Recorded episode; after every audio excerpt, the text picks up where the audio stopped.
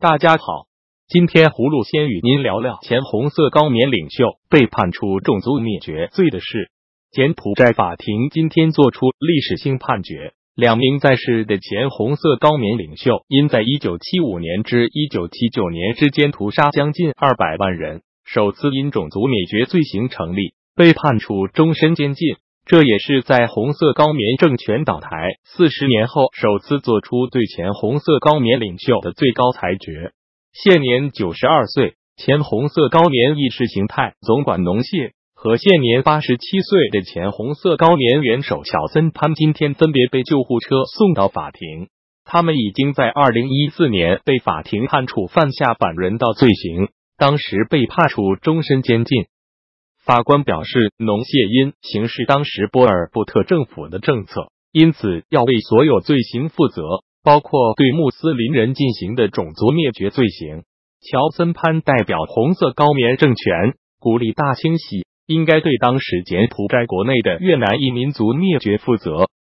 这两位前红色高棉领袖首次被最终裁定种族灭绝罪行成立，他们还面临反人道罪行，包括谋杀、虐待。奴役以及因政治、宗教和种族原因迫害他人。法庭审理农谢和乔森潘案件从二零一一年开始。红色高棉头目波尔布特在一九七五年攻占金边，展开三年多的恐怖统治。柬埔寨在集权统治下沦为杀戮战场，屠杀、疾病、过度劳累导致当时全国四分之一人死亡。红色高棉头号领导人波尔布特。P o p i c 死于一九九八年，葫芦对此消息感到高兴。共产集权就是一部绞肉机，制造了无数人间灾难。只可惜，当今中国还在纪念马克思以及他的邪恶理论。我相信不久的将来，中国人民也一定会对毛泽东这个害死上亿中国人的恶魔进行审判。接着，葫芦要与您说说朝鲜研发新武器的事。十一月十六日，朝中社的报道。金正恩亲临朝鲜国防科学院试验场，指导了新研发的尖端战术武器试验。金正恩这个动作的背景是他要求立即放松对朝鲜的制裁，而一直得不到回应。及朝鲜十三处核武基地的卫星图片被曝光，朝鲜媒体没有透露这款新武器到底是什么武器，只说金正恩称这是他父亲生前倡议制造的武器。因此，将此武器视为一父子，令他更怀念父亲。但因朝鲜官媒说战术武器，而没说战略，因此被认为这款新武器可能不是导弹核武。昨天，美国副总统彭斯在新加坡表示，特朗普与金正恩的会晤很可能在二零一九年一月一日过后举行，目前正在谈具体时间和地点。彭斯还保证称。特朗普政府不会重蹈前几届总统的覆辙，不会在朝鲜做出承诺而没有履行承诺之前就对朝鲜解除制裁，并提供经济援助。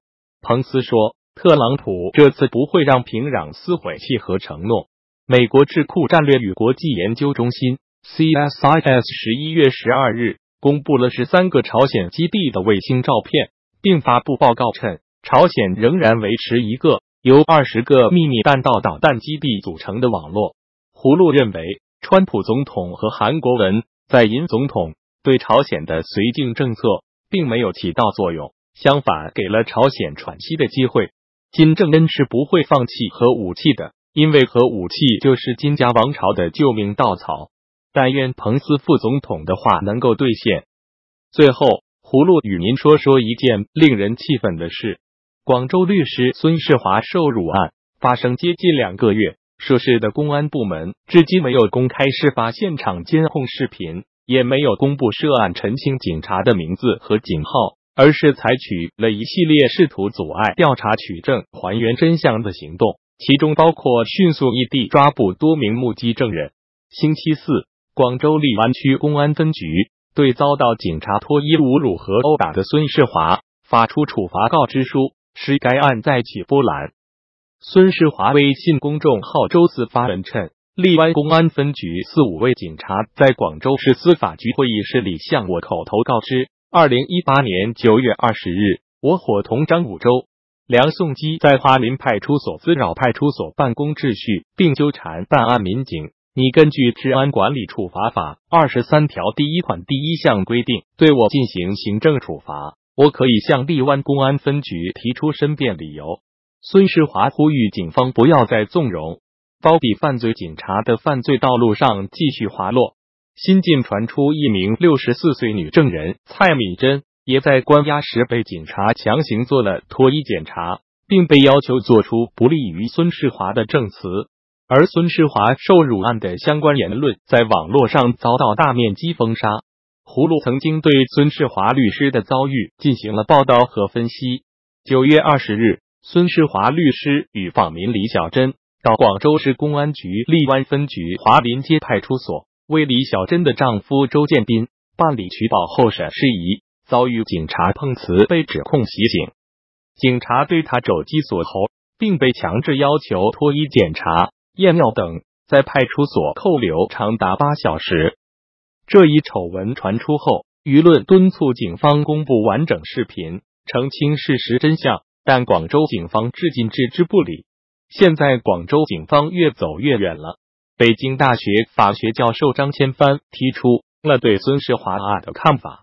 他说：“虽然律师和警察各执一词，但是警方不仅一直拒绝公布事发当时的视频录像，而且还拘捕了当时在场的数位目击证人，不免让人心生狐疑。”这位法学教授问道：“如果错在律师，为什么不公布视频呢？”